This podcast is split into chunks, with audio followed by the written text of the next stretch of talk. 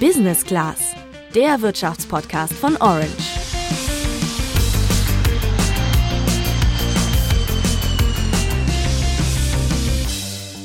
Also so ein gutes Netzwerk ist ja schon die halbe Miete. Diesen Satz habe wahrscheinlich nicht nur ich schon tausendmal gehört. Ich frage mich dann ja meistens, wie baue ich mir denn überhaupt so ein Netzwerk auf? Ein Weg zu einem größeren Netzwerk können Jobplattformen wie Xing oder LinkedIn sein. Auch einer unserer Experten für diese Folge, der Karriereguru Tobias Joost, findet. Profil auf LinkedIn und Xing ist essentiell wichtig, denn letzten Endes zahlt es darauf ein, ein Netzwerk aufzubauen, ein berufliches Netzwerk. Aber welche Plattform bringt mir mehr für meine Karriere? Und wie muss mein Profil aussehen, damit mein Traumarbeitgeber mich einstellen will? Das klären wir für dich in dieser Folge. Außerdem erzählt uns die Influencerin Diana zu Löwen, wie du dich auch mit deinem Instagram-Account zur Marke aufbauen kannst. Ich bin Tabea. Und ich bin Luca. Ich weiß nicht, wie das bei dir ist, Tabea, aber ich höre in letzter Zeit von immer mehr Freunden, hey, ich bin übrigens bei Xing und LinkedIn, edit mich da gerne als Kontakt. Und weil ich da halt selber nicht bin, habe ich dann immer voll das Gefühl, dass mir da ein krasses Netzwerk entgeht. Also ich bin tatsächlich schon länger bei LinkedIn, aber ein Job hat sich daraus für mich noch nicht ergeben dann liegt das vielleicht daran, wie du dein Profil gestaltet hast. Immerhin hat LinkedIn im deutschsprachigen Raum ungefähr 18 Millionen Mitglieder und damit die auf dich aufmerksam werden, musst du ein paar Sachen beachten. Was genau, das weiß Tobias Joost. Er ist als Karriereguru bei Instagram aktiv und gibt da Karrieretipps. Letztendlich sieht so ein Profil aus wie eine Bewerbungsmappe. Es gibt ein Bild, es gibt ähm, den Namen und das, was ich aktuell mache. Und dann kommt so ein Blog, äh, wo du erstmal über dich selbst schreibst. Ja, über das, was dich interessiert, aber wie auch andere Leute von dir profitieren können und mit wem du dich hier eigentlich vernetzen möchtest. Das ist so der Anschreibenteil. Und dann der klassische Lebenslauf, wo man mal runterbricht, wo man wann war, welche Ergebnisse man produziert hat. Unten kommen in der Regel noch Interessen und Zertifikate. Man kann sich das vorstellen wie eine Bewerbung. Insofern zwei, zwei Fliegen mit einer Klatsche geschlagen. Bewerbung und Profilen gehen eigentlich Hand in Hand. Generell sollte das Profil natürlich einen professionellen Eindruck machen. Das fängt schon mit einem seriösen Profilbild an. Aber selbst wenn ich das alles umsetze, muss ich ja trotzdem erstmal Kontakt zu den Leuten aufbauen, oder? Klar, aber am besten nervst du die nicht direkt damit, dass sie dich bitte, bitte, bitte einstellen sollen. Findet zumindest Tobias. Zunächst mal äh, ist es natürlich wichtig herauszufinden, wo man selbst hin möchte. Und hier die Ableitung zu treffen, wer einen auf diesem Weg unterstützen kann.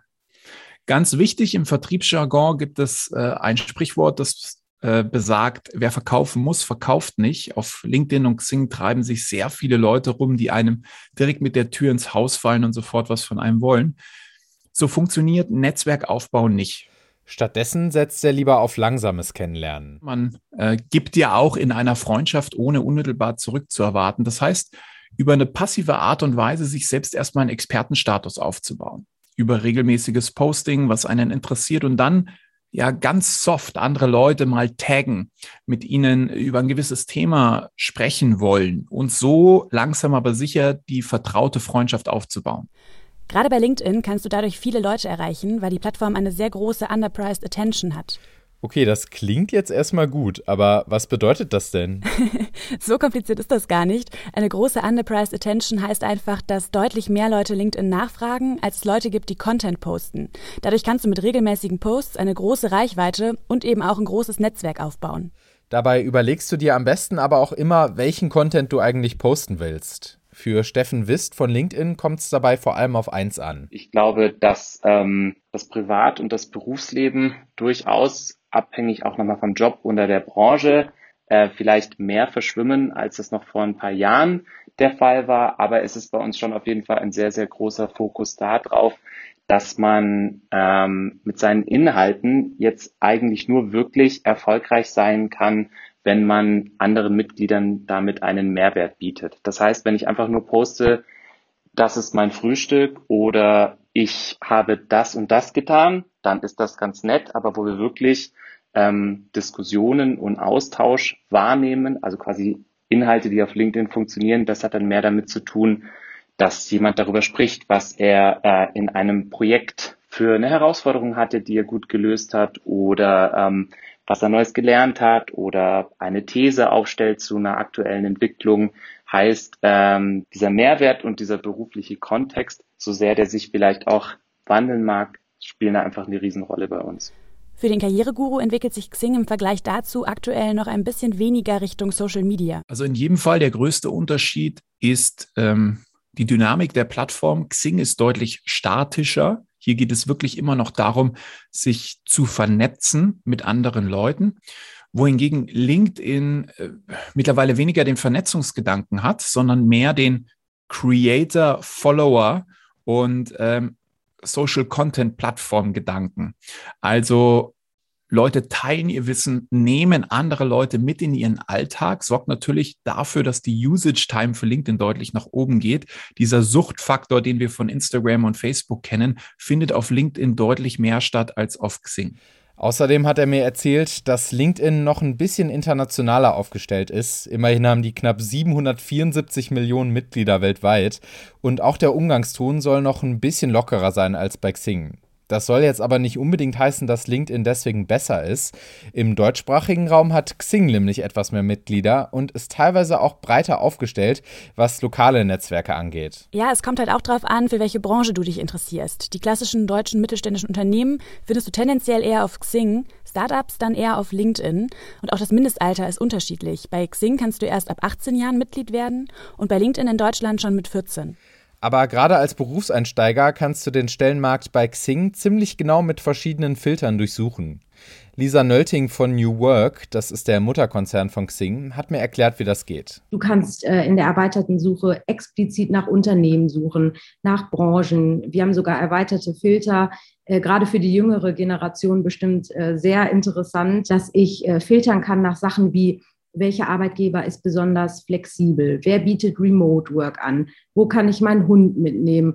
Wo gibt es flexible Arbeitszeiten oder also alles, was äh, so sage ich mal die heutige moderne Arbeitswelt so mit sich bringt.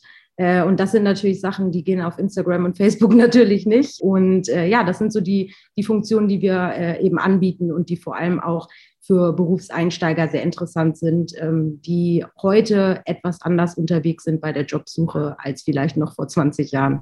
Diese Fragen, die Lisa da anspricht, die könnte ich einem Unternehmen ja normalerweise auf einer Jobmesse stellen, aber viele von diesen Events sind in den letzten anderthalb Jahren wegen Corona ausgefallen oder werden nur online angeboten. Und deswegen merkt Lisa im Moment, dass Plattformen wie Xing noch wichtiger geworden sind für einen Überblick über alle Events und auch den Austausch untereinander. Du kannst dich dort äh, verabreden, ähm, du kannst dort chatten, weil wir haben ja auch den, den Messenger, ne? also den, den kann man genau wie bei Facebook eben benutzen, um äh, sich Nachrichten hin und her zu äh, schreiben. Und dann ist es natürlich so, dadurch, dass man sich eben teilweise ja wirklich nicht treffen konnte, ist es halt super wichtig, dass es irgendwie eine Plattform gibt, wo man in Kontakt bleiben kann, ne? auch wenn man sich nicht sieht. Und wir haben ja auch äh, Xing Events, ähm, wo die ganzen Events eben eingestellt werden und man sich anmelden kann und äh, da sind dann immer die ganzen Informationen auch hinterlegt. Ne? Also wenn es zum Beispiel bei Zoom stattfindet oder ähm, bei Hopin gibt ja äh, jetzt sehr viele Möglichkeiten da ähm, an digitalen Plattformen für Events. Ähm, das war natürlich nochmal ein richtiger Treiber. Das war auch ein Treiber für den Umsatz. Der ist nämlich bei der Xing-Mutter New Work letztes Jahr auf über 275 Millionen Euro gestiegen. Mir ist aber gar nicht so richtig klar, wie Xing jetzt eigentlich sein Geld verdient. Die Basismitgliedschaft ist ja genau wie bei LinkedIn kostenlos, auch wenn die von den Funktionen her relativ eingeschränkt ist, also zumindest im Vergleich zum Premium-Abo. Ja, mein erster Gedanke war, dass Xing genau wie Facebook mit Daten sein Geld verdient. Lisa hat uns aber was anderes erzählt. Nein, es sind keine Daten.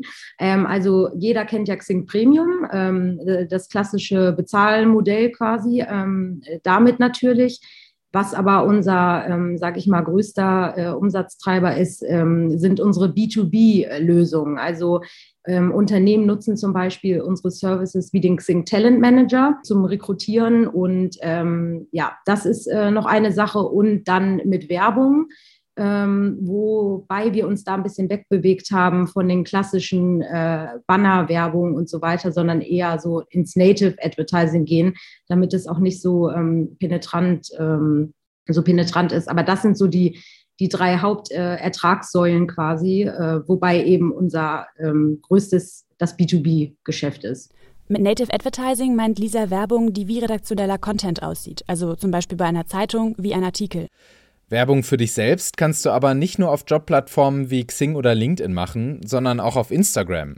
Deswegen haben wir die Influencerin Diana zu Löwen gefragt, worauf sie dabei achtet. Ich würde sagen, dass natürlich Xing und LinkedIn sowie auch Instagram eine Art äh, Visitenkarte sind. Ähm, und da hängt es natürlich sehr stark von der Branche ab, wie man das Ganze aufbaut. Ähm, je nachdem, wofür man das nutzen will, sollte man eben immer alle wichtigen Infos da haben und auch regelmäßig posten. Und es kann auch wirklich nicht schaden, eben immer selbst mit seinem Gesicht vertreten zu sein und auch in die Kamera zu sprechen. Das ist ja auch irgendwie ein gutes Learning, ähm, was eben immer mehr Unternehmen auch wollen, eigentlich, dass man sozusagen die eigene Unternehmensidentität mit als ähm, mitarbeitende Person nach außen trägt. Auch wenn jede Plattform dir einen anderen Mehrwert bieten kann, findet sie, dass du nicht bei allen ein Profil haben musst.